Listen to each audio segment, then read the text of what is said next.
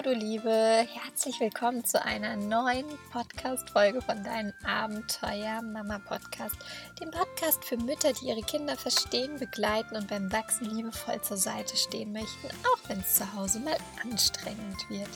Mein Name ist Janine Sinai und ich freue mich unglaublich, dass du in deinem Abenteuer Mama Podcast heute wieder mit dabei bist.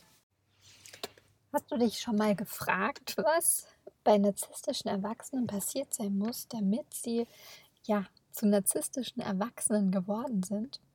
Wenn ja, möchte ich hier gerne an die letzte Folge von äh, deinem Abenteuer Mama Podcast anschließen und dich einmal mit auf die Reise nehmen durch das Leben von einem narzisstischen Erwachsenen. Und zwar kriegen wir ja ganz oft auch immer wieder in der Begleitung unserer Kinder von unterschiedlichen Menschen gesagt, verwöhn dein Kind nicht so, das muss auch dieses oder jenes Mal alleine können. Und ähm, das wird nicht mehr auf dich hören, wenn du ihm immer jeden Wunsch von den Augen abliest. Und da muss es jetzt halt mal durch. Vielleicht kennst du all diese Sätze. All diese Sätze führen aber dazu, dass wir verunsichert werden. Und ich kann dir sagen, immer dann, wenn du ein Bedürfnis von deinem Kind erfüllst, verwöhnst du dein Kind nicht, sondern du gibst deinem Kind das, was es gerade zum Leben wirklich braucht. Denn nur wenn die Grundbedürfnisse von unseren Kindern erfüllt sind, können sie ein gesundes Selbst entwickeln. Und das ist ja auch das, wo wir in der letzten Folge so deutlich darüber gesprochen haben, wie wichtig es ist, die Bedürfnisse der Kinder zu erfüllen, eine starke Beziehung zu haben, damit sich das Selbst von den Kindern gut ausbilden kann. Wenn sich das selbst nämlich nicht gut ausbilden kann, kann es zu so Störungsbildern kommen, wie dass Kinder zu narzisstischen Erwachsenen werden. Dafür müssen wir uns einmal kurz angucken, was machen denn narzisstische Erwachsene? Narzisstische Erwachsenen versuchen mit aller Macht, die sie haben, diese Selbstlehre in sich zu füllen. Und das passiert ganz oft in Form von einer wirklich ja krankhaften Gier nach Anerkennung, nach Rückmeldung, nach Bestätigung. Das heißt, sie versuchen sich nach außen darzustellen als der tollste, der größte, der beste und überhaupt einfach nur um diese Leere, die sie in sich selbst spüren, irgendwie füllen zu können weil narzisstische Erwachsenen haben nicht gelernt, ihr Selbst gut auszubilden und dementsprechend müssen sie all diese Reize von außen bekommen, um diese Leere, die sie in sich haben, zu füllen. Das ist narzisstischen Erwachsenen nicht bewusst.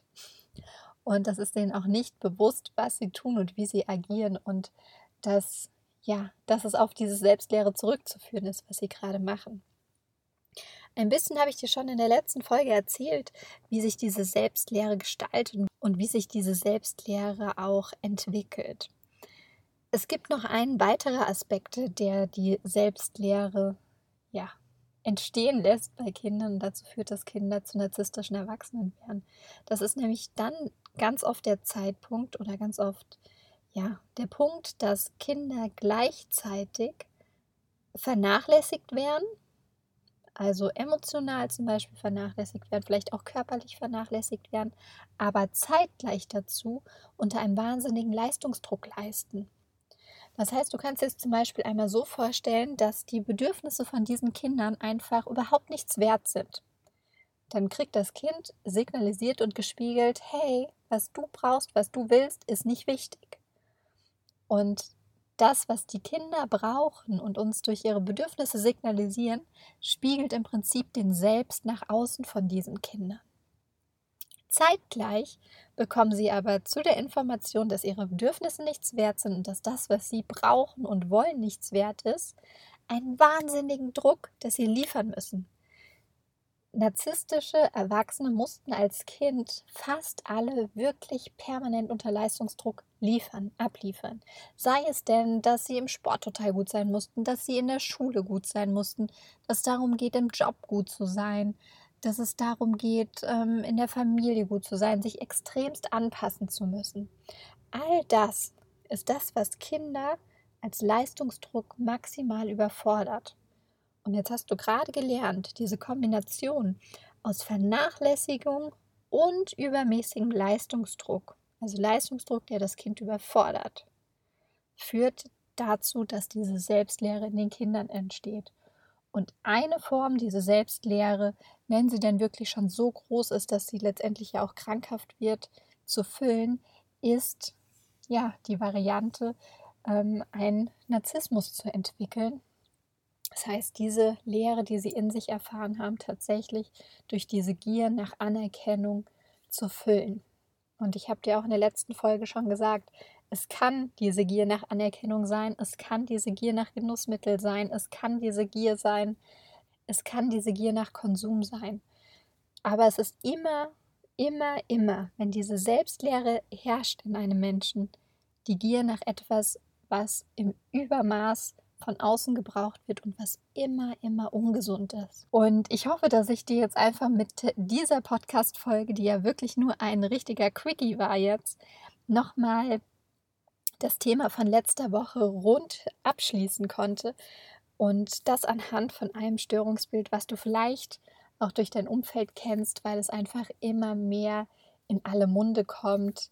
Ähm, ja, und damit ja auch ein Stück weit von, ich sag mal, der älteren Generation gespielt wird, dass du dein Kind auf keinen Fall verwöhnen darfst, damit es kein Narzisst wird. Und ich hoffe, dass ich dich jetzt so sehr stärken konnte mit dieser Folge, dass du dem gut gegenüberstehen kannst und sagen kannst, nein, genau das Gegenteil tue ich. Ich mache mein Kind gerade nicht zum Narzisst, sondern ich beschenke mein Kind mit so viel Liebe und erfülle die Bedürfnisse, die mein Kind hat, damit es ein starkes Selbst entwickelt hat und damit mein Kind sein Leben lang von innen heraus aus der Fülle handeln und agieren kann und nicht in diese destruktive Muster verfallen muss, um sich irgendwie spüren zu können. In dem Sinne schicke ich dir einen Herzensgruß, du Liebe, und wünsche dir einen wundervollen Rest vom Tag. Deine Janine.